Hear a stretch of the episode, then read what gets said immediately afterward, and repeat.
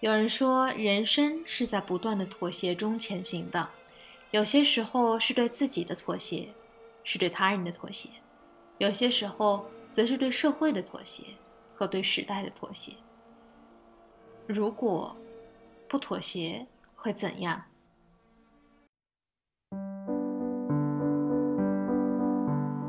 哈特维希是这篇文章的主人公。早年在卡尔斯鲁厄理工学院就读建筑专业，这所学校目前是德国排名第一的自然科学和工程领域最领先的大学。他当年收到的第一个橄榄枝是埃贡阿尔曼递过来的。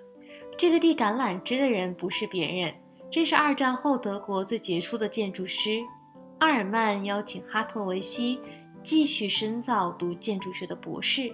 这是所有人都求之不得的机会，也没有多少人能企及。哈德维希二话不说拒绝了，给出的理由是他没有办法造自己不喜欢的房子。言下之意就是你阿尔曼造了很多迫于形势而妥协的房子，我做不到，没法跟您学。谢谢赏识，再会。阿尔曼自然是很生气，可是这就是哈特维希啊。那一年，他二十出头。他这样的性格是任何一个时代的老板都无法驾驭的，所以只能自己干。他和朋友一起开了一家建筑设计公司。七零年代受到生态建筑的启发和影响，他逐渐找到了自己想要追随的建筑风格。在当时的一个建筑项目中，他已经开始用生态建筑的技术来造房子了。用泡沫塑料和砖块相结合，打造又隔热保暖又相对轻便的新型砖块。它的第一座双六角形平层大木屋也是在同一年代建造和设计出来的。当时他已经非常明确，他的建筑要关乎生态系统的协调、有序、循环、平衡和可持续。他设计的木屋没有棱角。以确保住在里头的人可以感受到最大的安全感。他超前的建筑理念和当时的潮流格格不入。所幸的是，他的别具一格也并非孤芳自赏。他成了德国最古老大学之一的美因茨大学的第一个环境建筑学方面的讲师。他天马行空的想法深受学生们的爱戴。而且身体力行，告诉爱徒们建筑和环境设计和感觉之间的连接和变化。比如，他组织学生把咖啡厅大变样，通过简单的位置变化和墙面玻璃的改造，一间透亮宽大的咖啡厅就诞生了。只是他连改造的申请都没打，着实给学校的管理层一个超大的惊吓。这每天喝咖啡的地方，怎么说变就变了？但是这事儿还没完。为了向学生展示如何减少对土地的影响，来获得相对较多的建筑面积，他又在学校的草皮上打了两个孔，支撑起了一个木质的可以拆解的屋子。后来成了学生们开派对和讨论方案的会议室。学生们都很开心，能在自己亲手建造的房子里讨论他们对于建筑的种种想法。只是这两次毫无纪律的行为，彻底惹毛了学校的管理层。他所提交的成为永久教授职位的申请被无情地拒绝了。事业受挫的哈特维希对建筑这个行业产生了巨大的怀疑。他如同一个刺猬，觉得自己和任何形式的组织都相处不下来。那好吧，自己办个组织吧。除了是生态建筑的早期倡导者，他还想要把生态环保的理念扩大。七零年代末，德国现在绿党的前身。在哈特维希的客厅诞生了，就是那个双六角形的木屋客厅里。在他和许多其他有志之士的讨论和推动下，绿色和政治两个本无直接联系的词有了新的意义。一九八零年，他和家人第一次来到了加那利群岛中的其中一个岛，他被大自然的美所深深地震慑住了。这个岛叫特纳里夫。一九八一年，他在岛上买了一块地。一九八二年，他共同创立的政党第一次进入议会，但他却提着包去了奥德赛里尤里西斯的家乡，位于希腊的伊萨卡岛。去干嘛呢？造房子。那边有一个生态的社区，他去那儿造了一个树屋，一棵橄榄树，连洞都没有打，用粗绳子捆绑在树干上，把房子给造起来了，还是个三层楼的房子。造完房子，他又走了，但这回他是彻底和德国的建筑行业玩完了。他做了一阵子本地政务杂志的编辑，由于文风太犀利，细节过于真实，他没有办法获得他提交的很多设计方案的申请。他自然不愿与同流合污。于是，在一边私底下给周围朋友设计和建造房子的同时，他开始思考退路。不造房子了，他还能干嘛？要不烤面包吧？也不知道这想法是从哪儿来的。烤面包，要知道，在德国烤面包这活儿可是享有绝对的垄断权，不是你想烤就能烤。所有人要先在有资质的面包老师傅手下干个三年的学徒。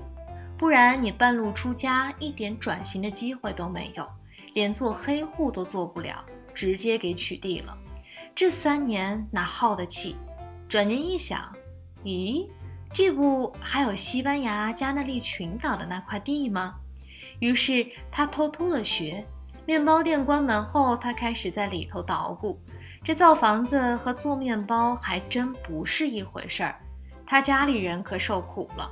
由于不愿意浪费食材，每天的面包运营全看老天，一会儿硬了，一会儿软了，一会儿酸了，一会儿苦了。终于在可以烤出德国品质的面包之际，他终于下定决心，开着他那辆红色的大众经典款野营车，带着所有家当，从德国一路开车到了港口，坐着轮渡抵达了特纳里夫岛。这一住就是一辈子，也成了他最终的归宿。刚到岛上的时候，那块地皮上什么东西都没有，除了野草。要说哈特维希特立独行之外的另一个特点，就是做事奇慢无比。这和岛上的时间可无缝对接了。慢到什么程度呢？一般面包店呢，都是起早贪黑，在清晨烤出新鲜的面包。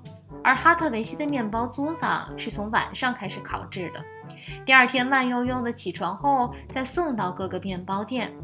岛上住着不少退休后过来的德国人，由于怀念特殊的德国口味面包，哈特维希有了不少客户。关于这面包，我还得多说两句，因为太神奇了。德国人名号的这口面包有个正式的名字，叫史丹纳面包。这个史丹纳呀，来自奥地利，其实是一个发明了这个神奇口味面包的人，同时他还身兼哲学家、改革家、建筑师和教育家的身份。下次如果有人问你谁是跨界的鼻祖，我想你会有答案了。还没完，他也是一位倡导健康饮食的先驱。早在二十世纪，他就用黑麦、蜂蜜和水混合在一起。调制出了一款不用任何发酵剂，直接酸面团启动的面包。而哈特维西呢，在他的方子上做了改进，去掉了酸面团的酸味，并加入了全谷物。升级之后的面包呀，大受好评，解决了岛上德国同志们的一大乡愁。由于没有什么竞争对手，他的客户们只得适应他这慢面包的速度。虽然带着不少的家当来到岛上，也不能只出不进，生活费还是要基本保证的。卖面包看来可行，他渐渐有了稳定的收入。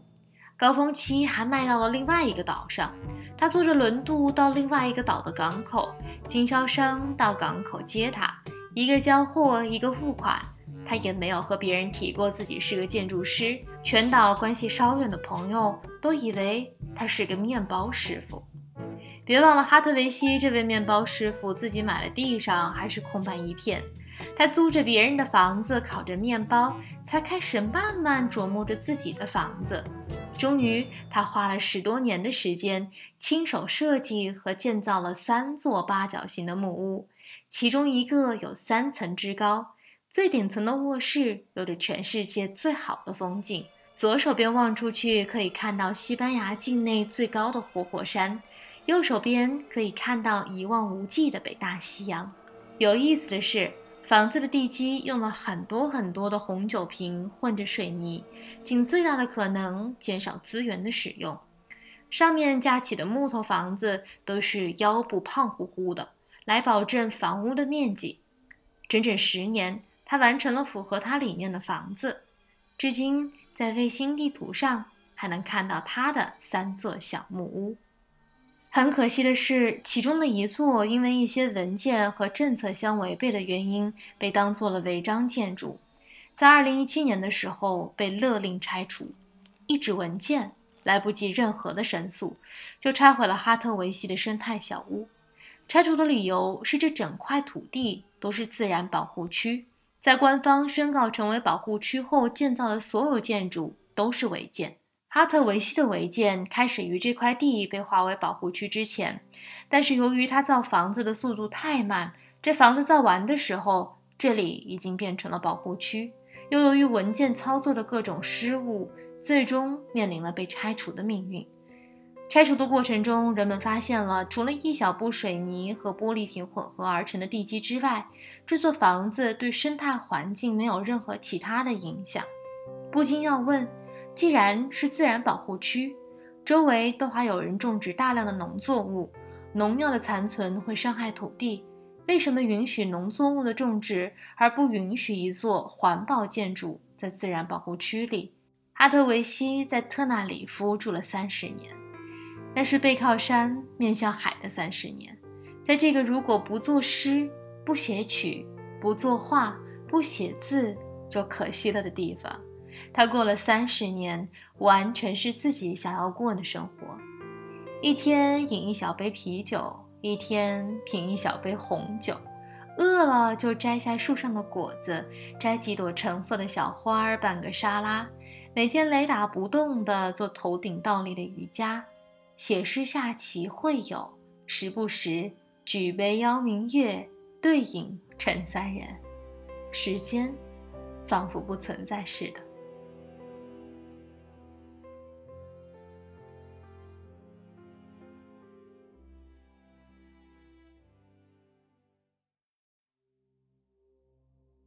面对浩瀚的自然和每天东升西落的太阳，面对着漫天的繁星，看着远处白色的海浪一次又一次拍打着礁石，有些关于生命的问题也一次又一次浮现在他的脑海，一遍又一遍地寻求着答案。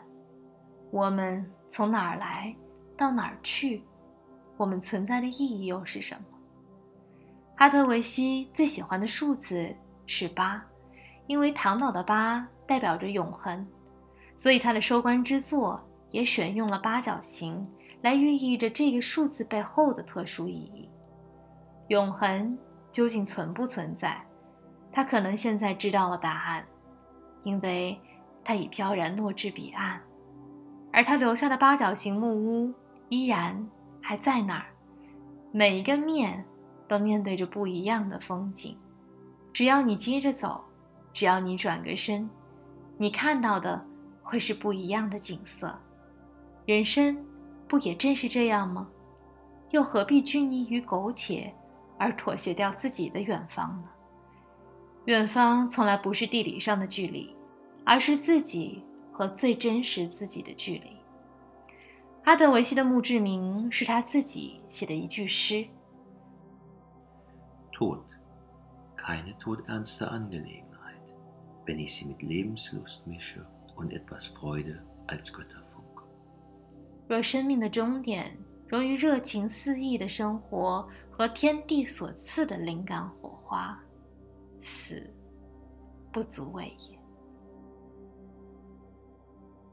感谢你的收听，希望你能喜欢这期静听微光的这个故事。文静在加那利群岛的特纳里夫。